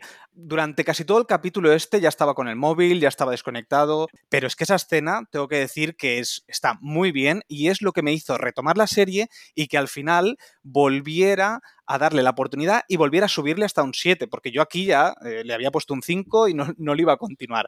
Así que sí, estoy de acuerdo que esa escena es, es brutal y, y, todo lo que va a ir ahora es como llegar en la cresta de la ola. ¿Sabes? Hasta ahora a mí se me había relajado demasiado todo, pero aquí ya el, el 6, el 7 y el 8, sobre todo el final, creo que, que para mí es lo mejor de la, de la serie.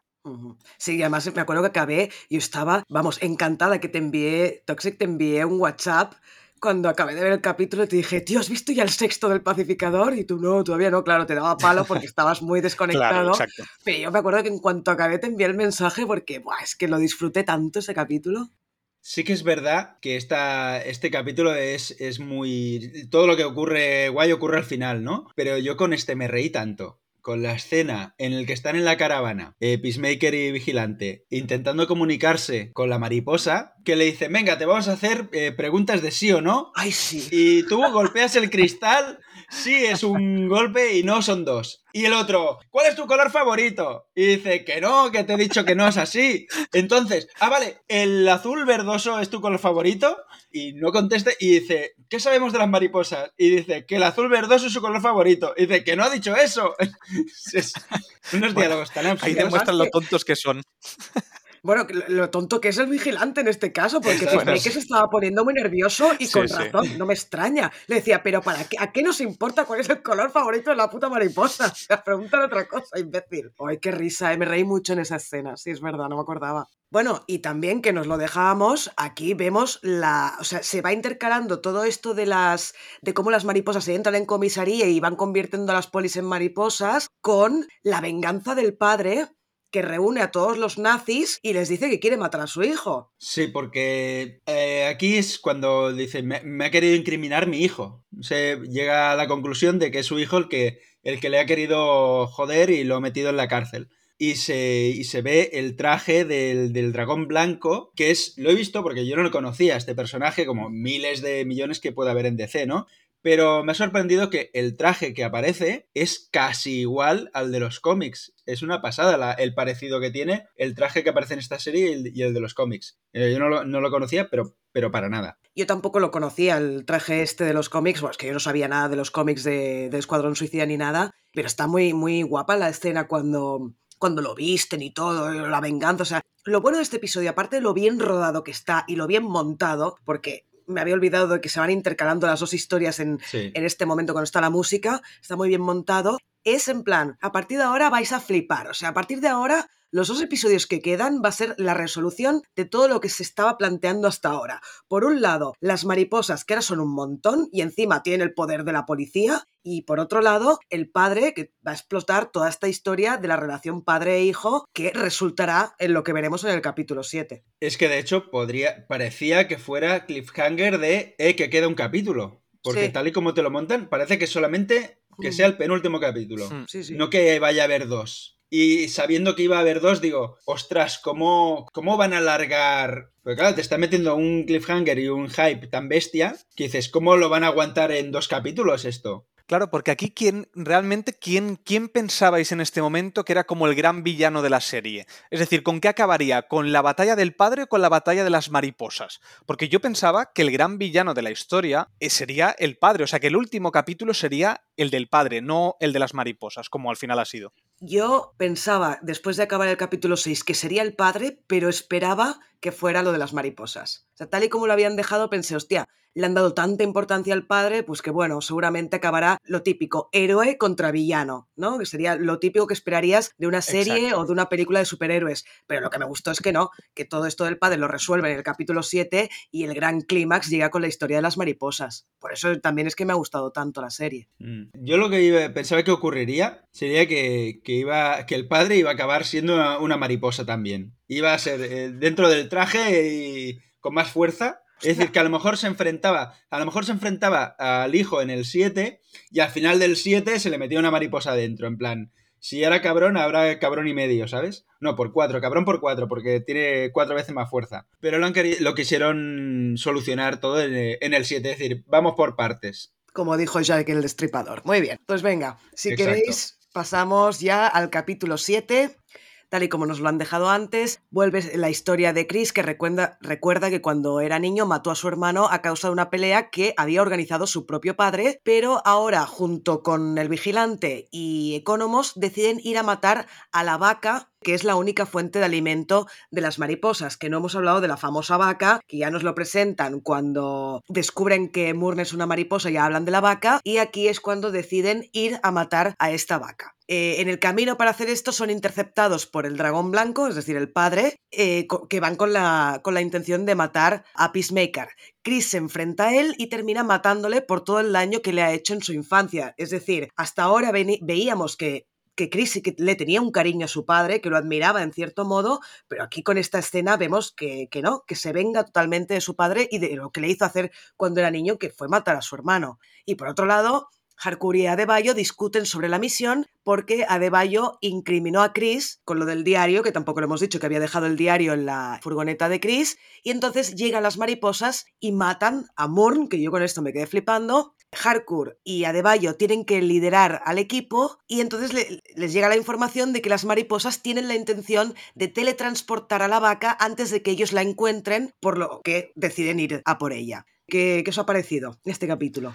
A mí este capítulo es donde realmente me reconcilio con la serie. Los últimos tres eran los que yo vi juntos. Yo los había dejado ya, había dejado la serie y los últimos tres los vi juntos. Como he dicho antes, en el anterior con esa, esa, maravillosa escena me reconcilio con la serie, pero con este confirmo que la serie tiene una muy buena construcción, sobre todo porque me justifican muy bien que el pacificador es como es porque su padre lo ha tenido, sobre todo cuando era niño, eh, lo ha tenido explotado, o sea, lo ha tenido de una manera que, no lo ha querido nunca. Y él ha intentado siempre reconciliarse con él y con y con, todo esto que nos explican con el flashback, entiendes mucho mejor a su personaje. Después veremos cómo en estos dos últimos capítulos es cuando él se recompone y, y, cambia realmente, cambia para una segunda temporada o para continuar aquí vemos la evolución del personaje. Entonces, me gusta mucho este capítulo y sobre todo me encantan los eh, todas las escenas hasta que muere el padre. Todas estas escenas de persecución con estos encapuchados que parecen del Ku Klux Klan, con las orejas ahí, bueno, con bolsas en la cabeza, todo eso me parece que es bastante graciosa. Ah, y Aguili metiéndole ahí picotazos a todos. Sí, y lo que me hizo mucha gracia también es cuando se dan cuenta que los están siguiendo porque los cascos de Peacemaker llevan un localizador que se le ocurren liar el casco a una ardilla para despistarlos y lo siguiente, esto no lo vemos, pero lo siguiente que vemos es a Peacemaker con la cara llena de arañazos de la ardilla que le ha atacado. Eso me hizo mucha gracia. el mapache. Un mapache. sí. ¿Era un mapache? Bueno, pues un mapache. Sí, una ardilla no sé si podría arrastrar el, el, casco, la pobre. es verdad. Necesitan tres ardillas para, para arrastrarlo. Y aquí, bueno, se ve, al principio del capítulo me hace mucha gracia, porque dices, hostia, a ver cómo estaba de comido de la cabeza Chris, porque al principio está el hermano que dice, escucha esta música, y dice, guau, qué guapa, y le enseña el, disco y dice, hostia, pero si son, son, los, no sé si eran Poison o, un grupo de estos, y decía, hostia, que son maricones o qué, dice, Dice, tú olvídate de lo que son, disfruta la música esta, ¿no? El, hermano parecía que, que, tuviera más cabeza, eh, Chris tenía la cabeza como más comida por la ideología de, del padre y vemos cómo se le va quitando todo, toda esta mierda. O sea, este capítulo es para liberarse de todo, todo lo que el padre le había estado metiendo en la cabeza. A Deballo se lo dice. A Deballo le dice, es que tu padre ve a los de mi, a los de mi raza como inferiores y él dice, pues que no lo sois, ¿no? O sea, si tenía algún vestigio de racismo, se le va quitando, se le quita con, todo lo que va viviendo con el, con el equipo. Digamos que el equipo lo va transformando. La personalidad de bullying se le quita. La personalidad de, de, racista, supremacista, lo que sea, si tenía algo se le va quitando porque hmm. y ve que su padre encarna todo lo malo de este mundo. Que además, claro, los que ya conocemos a, a Robert Patrick de joven, sabemos que no es como te lo ponen aquí con el, con el mulet ese chungo que lleva, el peinado ese que lleva, que es de la misma peluquera de, de Matt Damon. en la peli de... ¿Qué, qué peli era? Que no lo me... El último duelo. El último duelo, es la misma peluquera. De hecho, a lo mejor usan el- la misma peluca. Eh, pero claro, sabemos que ese hombre era el Temil y no es esto que han querido rejuvenecer de esta manera tan, tan mal, ¿no? Sí, bueno, es- han hecho lo que han podido también. Es, es un poco, era Sí, un poco complicado, sí. Y lo que me hace gracia es cómo juegan aquí con, con los grupos extremistas. A ver, si, si Marvel hacía lo propio con Hydra, que era una variante del, del nazismo, de hecho, eh, eh, el saludo era el saludo nazi con las dos manos. Pues aquí hacen una variante del Ku Klux Klan con orejillas, con los cuernecitos de dragón. Exacto. sí. Lo ridiculizan muy bien. Es que me, rec- Sí. me, me recordó a, a la escena esta de, mm, De Django. De Django, eso. De Django Sí. desencadenado, cuando ridiculizan también a estos del Ku Klux Klan con las bolsas en la cabeza, que, que hacen chistes de, hostia, que no puedo ver, hostia, que no sé qué. Y aquí ¿Quién me ha gusta cosido mucho- esto? Exacto, ¿quién ha cosido esto? No, ha sido la mujer de tal. Y todos ahí criticándole. Pues esto me, me gustó porque además, cómo acaba la escena es también súper ridícula. Porque Economos, otra vez en un Deus Ex Máquina, fue con- creo que es Economos, ¿no? El que empieza a disparar a todos y mata a todos los encapuchados. Pa, pa, pa, pa, pa, pa, pa, pa, y, los, y los mata a todos y van cayendo como moscas. Que son unos, Sí, sí. son unos parguelas, o sea, es los peores villanos que hay en el mundo. Bueno, pero al menos, bueno, no, iba a decir, al menos no van, no son los villanos random que van vestidos todos iguales. Y yo, mierda, eh, eh, y lo estaba diciendo, digo, pues si llevan la capucha. O sea, eh, Sí, vale. ¿no? Pero bueno, pero uno tiene su barriguita, el otro tiene, se, se pueden, se pueden, se pueden eh, diferenciar, ¿no? Pero aquí Economos vemos ya el tercer Deus Ex Máquina de la serie. Mm. En ocho capítulos, Economos en el tercer Deus Ex Máquina. Pero al menos eh, se le ve venir, ¿no? Hombre, ya el tercero dices, bueno, va, pues eh, ya sabemos que este hombre siempre interviene en el momento id- idóneo, ¿no? Exacto, Sí, y aparte esto nos va a justificar también que cada vez el pacificador ve que le ha hecho bullying. O sea, cada vez lo ves que está más cercano al grupo y sobre todo a Economos, que es el que ha tratado peor. Pero bueno, esto ya se, se des- acabará evolucionando esta amistad en el último capítulo. Pues venga, pasemos al capítulo 8. Vale, pues en este capítulo el equipo se dirige al lugar para matar a la vaca, que es- está dentro, como dentro de, una- de un rancho con un establo. Para ello, hace como a los demás les conocen de alguna manera, el único que no conocen es a Economos, hacen que se infiltre en la base para colocar un casco de explosión sónica para hacer pues que explote, que explote la vaca, explote todo lo que hay ahí, ¿no? Que empiezan a, a usar ese casco, activándolo con, con la voz, pero llega un momento que, que se para, ¿no? Ya no se le ha gastado la batería al casco. Y solo matan unos cuantos. Así que Peacemaker, Harcourt y Vigilante, pues llegan ahí y se enfrentan al, al, al resto, ¿no? Si no me equivoco, eh, se enfrentan a todo,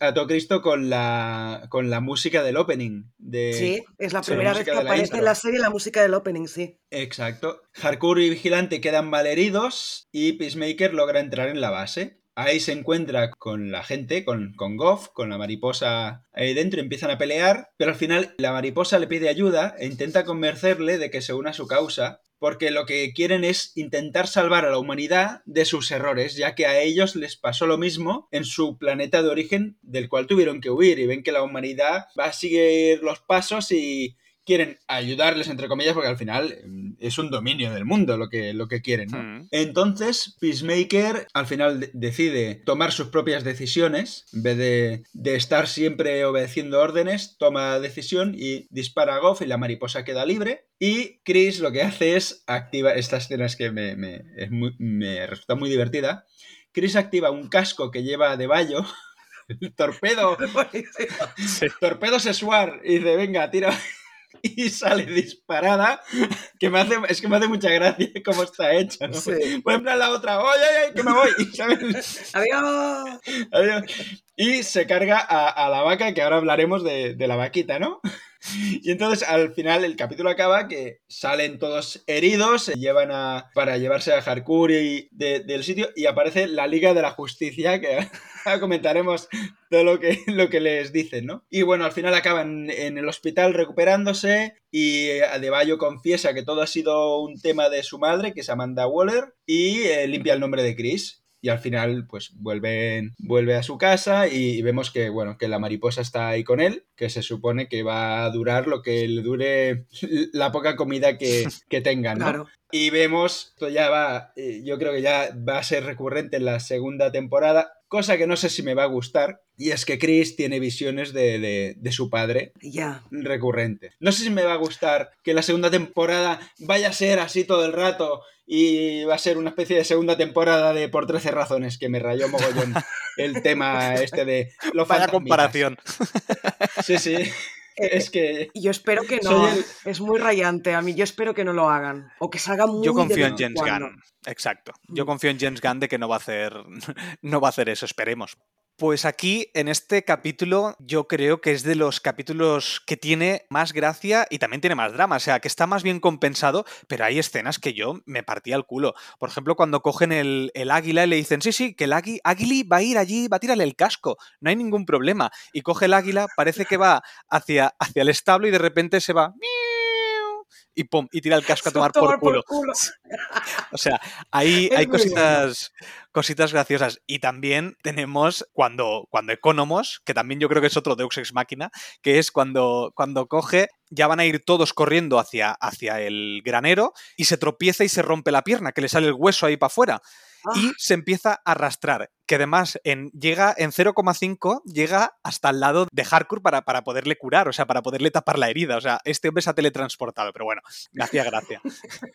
Y bueno, es como que hay un personaje al que se le permite cualquier cosa que no tenga sentido, ¿no? Exacto, sí, sí, Ojo porque que- solo lo hacen con él, ¿eh? Y aquí me encanta la escena que tiene Economos, que, hostia, es que se me puso un nudo aquí en la garganta de el por qué se tiene esa barba de la que se ríe tanto Peacemaker, de que es de colores y tal. Claro, él dice que, que se había querido teñir la barba para sentirse mejor, para gustar a la gente, pero llega un momento que piensa, es que es muy triste porque piensa que la gente no se va a dar cuenta de que se ha teñido la barba porque él no es importante para nada. Cuando vemos que en esta serie, joder, es el que salva las situaciones, ¿no? Y luego pues tiene las canas porque se la dejó de teñir porque dice, si no se van a dar cuenta, ¿no? Hostia, al final es jodido porque el que se ha dado, eh, al final se ha dado cuenta alguien, pero es un puto bully que, le- que se está riendo de él, ¿no? Pero, joder, y entonces ahí él se da. eh, Chris, al oírlo, dice: Hostia puta, yo aquí riéndome de, este, de esta persona, ¿no? Mm, Ahí si ya, Exacto. si le quedaba algo de bullying aquí, ya se le acaba de destruir. Sí. Este- Esta escena me encanta de este capítulo, pero hay una cosa que aquí dije, basta por favor de esto, que es, eh, o sea, el humor. Hay, vale, me hace gracia toda la serie, pero es que aquí llega el momento de, basta ya de pedorretas, hace falta este James Gunn que diriges tú, joder, ¿por qué haces esta mierda de escena? Que acabe ya la puta escena infantil de las pedorretas, que, vale, entiendo que lo haga vigilante, pero que Peacemaker esté todo el rato ahí Sí. haciendo, eh, digo, ya vale, ya vale. Fue demasiado larga, yo pensé lo mismo. Con un par era suficiente, no hacía falta que lo hicieran seis veces o no sé cuántas las hacen, pero se me hizo larguísimo. Para mí, el momentazo cómico de la peli es cuando, lo que has dicho tú, Xavi, cuando lanza a, a De Bayo contra la vaca y en plan, venga, vamos a echar un torpedo. Que además la matan de la misma manera que matan al monstruo en el Escuadrón Suicida. Lo que pasa es que Harley Quinn ahí lo hace de forma más elegante, que entra por el ojo con la, con la lanza, pero también es una. atraviesan al monstruo para desde dentro matarlo. Y en este caso es a De Bayo que como un torpedo entra y lo destruye por dentro. Por la, porque, pero en los dos casos acaban los dos personajes llenos de, de- del líquido este del Sí, monstruo y es bastante asco. O O asqueroso. sea, pues ¿sabes cómo hubiera molado que la matara? Entrándole por el culo Sí, hombre. y, sa- y saliéndole por, la, por el cerebro, ¿sabes? Y, y luego dices de James Gunn de las pedorretas, pero tú Como una, pero como, eh, así enlazan, a ver, está todo relacionado. Si, si en el PowerPoint hablan de que te puede entrar por el culo, pues eh, Adebayo es la mariposa que, que entra. Qué asco, por favor. Pobre vaquita, Sí, era sí. muy mona. Uy, sí, monísima. Yo quiero que hagan peluches de la vaca. Uy, Yo sí, quiero que hagan peluchitos de la vaquita. Con un dientecito, que tiene solo un dientecito aquí en el medio, ¿sabes? Sí. Que parece un bebé, además. que lo pintan a mí como me dio una pena. especie de oruga. Me dio pena porque parecía que estaba sufriendo. A mí me dio esa sensación de cómo se quejaba. No sé, me daba... Claro, es que al fin y al Pero- cabo la tienen ahí metida, sacándole la miel constantemente y hacía ruiditos de que parecía que lo estaba pasando mal. A mí me dio mucha pena la vaca. Eh, a ver, es que esto es una crítica a las macrogranjas, claramente. Sí, sí, porque además pasar en una granja es que, claro, es dos y dos son cuatro. Ahí. ¿Nos Sí, hace sí. gracia que unos animalillos tan pequeñajos como las, las mariposas se alimenten de algo tan sumamente enorme como es la, la vaca? ¿No, es- ¿No veis aquí una metáfora sobre lo que estamos haciendo con el planeta? Hostia, No, es pues, igual. pues no. Ay, ay, qué La profundo verdad se que ha no pensé tanto. No, Yo tampoco. yo tampoco, lo acabo de pensar ahora. Pues ya, pues ya somos tres, lo que pensamos que no. Eh, podría ser, ¿eh? Podría ser una metáfora para criticar en- al ser humano en este sentido, cómo se relaciona con el planeta. Podría ser perfectamente, sí. Yo simplemente lo vi tan grande porque pensé, claro, si son tantas miles y miles de mariposas, porque claro, yo me Claro. imagino que la trama no acabará aquí, porque hay un momento en, el- en un capítulo que vemos que hay mariposas por todo el mundo. Ah, bueno, claro, no tienen alimentación, por lo tanto se morirán nada. Pero, Sí. pero claro, tiene que ser un bicho muy grande para poder sacar, eh, sacar suficiente comida para todas esas mariposas. Y aquí lo que me, me gusta también de este capítulo es que al final Peacemaker decide por sí mismo, o sea, le dan a elegir y él dice, pues, pues no, voy a, os voy a destruir, pero, y al final, no, pero no lo hace por la paz mundial, o sea, él siempre hablaba de lo voy a hacer por la paz, lo voy a hacer por no sé, mentira, o sea, realmente no lo hace por la paz, sino porque ve que si, si cede ante ellos van a hacer daño a, su equipo. Si quedan vivos estos, se van a cargar a, a- a su equipo. Dice, no podía permitir que se hiciera daño. Y lo hace por ellos, no, no por la paz mundial, que era su objetivo. Hmm. Es que precisamente con este cierre es donde yo realmente veo que han hecho una muy buena construcción de personaje para justificarte al final por qué en el final del Escuadrón Suicida decidí hacer una cosa y ahora aquí decide hacer otra. Es decir, ha evolucionado. Y sobre todo la escena esta que tú has dicho de Economos con la barba, con la barba tintada y tal, es donde vemos que ha cambiado radicalmente su pensamiento. Lo que yo no sé es cómo nos van a plantear la segunda temporada, cuál va a ser su arco, su arco de, de redención, porque al final todo este arco, todos estos capítulos, toda la serie, ha sido un arco de redención de lo que hizo en el Escuadrón Suicida. Cierto. No sé, no sé por dónde van, no sé por dónde van a tirar. Quizá la, pues, se ha acabado la redención y a partir de ahora pues va a ser un personaje distinto que no se va a meter tanto con la gente ni nada, aunque supongo que lo seguirán haciendo porque claro, es gracioso cuando lo hace, cuando se mete con los demás y estas metidas de pata que, que mete, ¿no? Claro, eso ya a ver si hacen el arco de redención de vigilante, que es que, que él se ha convertido en lo que era pacificador. Bueno, se ha Claro, convertido, no, es que- es así. Yo creo que Vigilante no es que tenga un trauma pasado como el pacificador, sino que es que es un sociópata, es un psicópata Sí, este chico. sí, sí, O sea, sí. no tiene, no, no, no logra tener empatía hacia los demás. Y por lo tanto, pues es que le da igual todo, hace lo que sea. Sí, para que además, eh, creo que es en este último capítulo o es en el anterior, cuando está en un sitio con, enfer- con doctores o enfermeros, bueno, que están en una clínica, que están curando a alguien, ¿quién era? ¿A de Valle? Ah, sí. Que, Sí, les, que los quiere matar, los quiere matar No, a todos y les dice... Aguili. Están curando a Aguili. Son eso, veterinarios. son, son veterinarios, sí. Pues eso, antes de, de venir a esta, que les empieza vigilante. Sí, sí, es que yo los tengo que matar porque me han visto la cara. Me han visto la cara. Y luego, no sé qué, hace un chiste ahí que me hizo mucha gracia, porque dice, joder, te preocupas. No te preocupa matarlos y luego te preocupa. Ah, ya me he acordado, perdón.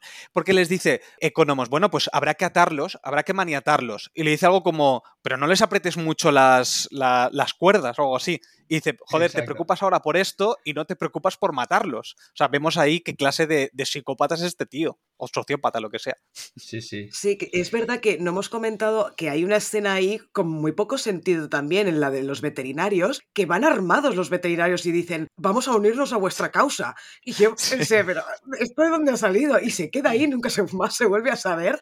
Pero también son estos guiños pequeños que tiene la serie que son muy buenos, tío. Sí, sí, sí. Y Y el abrazo yo de Aguili. sí, Ay, qué mona, por favor. Haciéndose un selfie para demostrárselo a los demás que no le creen que le ha abrazado. Claro.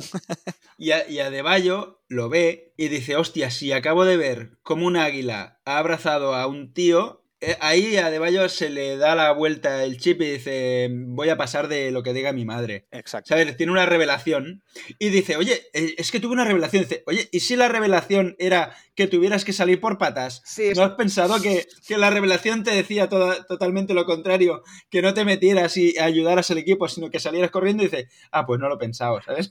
Sí, sí, eso se lo dice Hardcore al- en el último capítulo, sí. Que por qué no se ha alargado por patas. Y bueno, decir, esta escena en la que empieza la pelea entre todos estos, mientras Peacemaker tiene esta conversación con Goff, fuera vemos eh, esta guerra con la música de- del opening, ¿no? Como has dicho tú, Xavi, antes, que cuando pensé que mataban a Hardcore, pensé, no, no, no, no me la metéis porque se ha convertido en uno de mis personajes favoritos esta tía. O sea, me gusta mucho cómo es este personaje, que ya la conocíamos en el Escuadrón Suicida, pero que aquí evidentemente le han dado mucha más re- relevancia y me iba a cagar en todo ¿eh? cuando pensaba que la mataban, pero suerte que al final no. Toda esa escena me gustó mucho también otra vez como estaba rodada, que parecía una batalla campal aquello. Sí, sí, sí, estoy de acuerdo, porque además al final todos los personajes les ha dado, James Gunn les ha dado un poquito de, profundidad, porque Harcourt también era una persona que era muy fría, que le importaba una mierda el pacificador, que era como muy pa pa pa pa, pa y sin embargo todos, todos han tenido un, un, pequeño trozo de evolución para que al final se conviertan en un grupo y que te importen los personajes, porque yo, hay otras series que tienen mm, que es bastante coral y es que no les das importancia y al final no te importan ninguno. Aquí al final todo el grupo, los cuatro que son, al final los que quedan o cinco, te importan, al menos a mí, me, me, me, me convenció de que son un grupo y de que tienen sí. sentido que sean un grupo. Pues yo, yo creo que el grupo este ha acabado en esta temporada. Yo creo que van a seguir en la siguiente temporada Vigilante, como mucho hardcore, porque James Gunn le va a dar trabajo a, a la que es ahora su pareja. Y el que va a seguir, que nos habíamos olvidado de él, es Judo Master, que al final acaba eh, pegando una paliza a unos que se habían metido con él y les roba el coche y se larga. Yo creo que no va a ser el villano, yo creo que va a ser un trío de Vigilante, Judo Master y Peacemaker y va a estar, eh, Vigilante va a estar súper celoso pero, de, de, Judo Master. Pero entonces, si tienes a este trío, que a cual más tonto, tienes que poner personajes normales que hagan de contrapunto en la serie. Sí, porque sí, si no, sí. no se puede aguantar. Hombre, es que si no, es en plan, a ver, estáis todo el día no, o sea, una serie de ocho capítulos con pues no la aguanta nadie. Entonces, yo creo que mantendrán a los otros personajes, porque si no, a ver, quizá la única que se va es a De Bayo, que parece que es la única que se, se, sale de todo este mundo, ¿no? Cuando vuelve con su novia y tal. No sé, yo espero que sigan sí, todos. Sí, pero al final, es verdad que al final dice, hostia, estoy hecha para esta mierda. Pues mira. Al final lo dice, al final lo dice, eh, y es verdad que Economos vuelve a su anterior trabajo en, en, la presión esa de, no sé si se llama Bellevue o algo así, que era donde estaba, de donde sale el escuadrón suicida. Sí. Pero bueno, mm, pero también se queda así mirando la foto como, ostras, qué bien, qué bien nos lo hemos pasado, ¿no? Sí. Eh, sí. como si tuviera ganas de volver, ¿no? Y si queréis pues sí. comentamos la última escena de, de la batalla esta, cuando, pues cuando Peacemaker recoge a Harcourt y todos empiezan a caminar y de repente nos aparecen cuatro personajes de la, de la Liga de la Justicia, que son Aquaman, Superman, The Flash y Wonder Woman que bueno, pues eso, eh, solo vemos realmente las caras de Aquaman y de The Flash y Wonder Woman no es Gal Gadot y Superman no es Henry Cavill, evidentemente porque no salen, se les ve la sombra solo y yo me quedé flipando, no me lo esperaba para nada, absolutamente, que apareciera esta gente ahí, me pareció un puntazo de James Gunn, de decir, ole tú, ole tú, qué grande, qué grande. Sí, a los que se le ve la cara realmente son actores menores, por así decirlo, los que se les podía contratar sin pagarles un pastizal porque aparecieran, bueno, y sí. aparte de que Henry Cavill ya, ya no va a ser Superman, Gal Gadot sí que ha firmado, creo, para una tercera película de, de Wonder Woman, si no me equivoco. Qué bien. Pero claro, Gal Gadot, Gal Gadot es. Eh, hay que aflojarle pasta, ¿no? Entonces dice: Pues ponemos a, aquí la silueta de, de, una chica random con el escudo y la espada. Ponemos a un tirillas haciendo de Superman, con las piernecicas ahí de que se le ha olvidado hacer pierna en el gimnasio. Y. Y ya está. Y a los que sí que salen, que yo pensaba que no saldrían, ¿eh? Cuando pasan a, al lado mm. le dice, es que dice, dice, siempre llegáis tarde. Y, le dice, fóllate un pez. Y tú fóllate un pez. ¿Sabes? Ahí, directamente el bullying, el bullying vuelve a salir. Claro, y, un pez. y yo pensaba que no saldría el Jason Momoa. Y cuando veo que se, sí, se gira, se ve un tío con barba y el pelo largo, pero no se ve bien. Y luego se ve, se gira y se ve que es claramente Momoa y dice, estoy harto de este rumor. Y le dice Flash, no, no es un rumor. Y dice, fuck you, Barry, que te jodan. Sí. Porque además estos, estos dos, si no me equivoco, estrenan peli este año. Es decir, tendremos los Flash sí, y sí. tendremos Aquaman 2. En mm. cambio, los otros dos, pues no. Y como tú has dicho, pagarles para nada. Claro, los otros deben estar de, de patrocinio. O sea, tendrían que parecer para patrocinar sus, sus películas. Igual que ocurre en, en Shazam, que eh, la escena post-crédito sale Superman, pero no ojo se le ve con, la cara. Ojo, no se le ve la cabeza. Ojo con los spoilers, además no la he visto Shazam. Ah, bueno, pues corta, te la puedes ahorrar, ¿eh? Sí, vale. Vale, no, no, eh, es graciosa. Uf, a mí Pero no, parece dirigida. no... Podría, podría ser dirigida por James Gunn. No, no, no. En un mal Vamos, día. Yo no entré en su humor en ningún momento y a mí James Gunn, el humor de James Gunn me gusta mucho.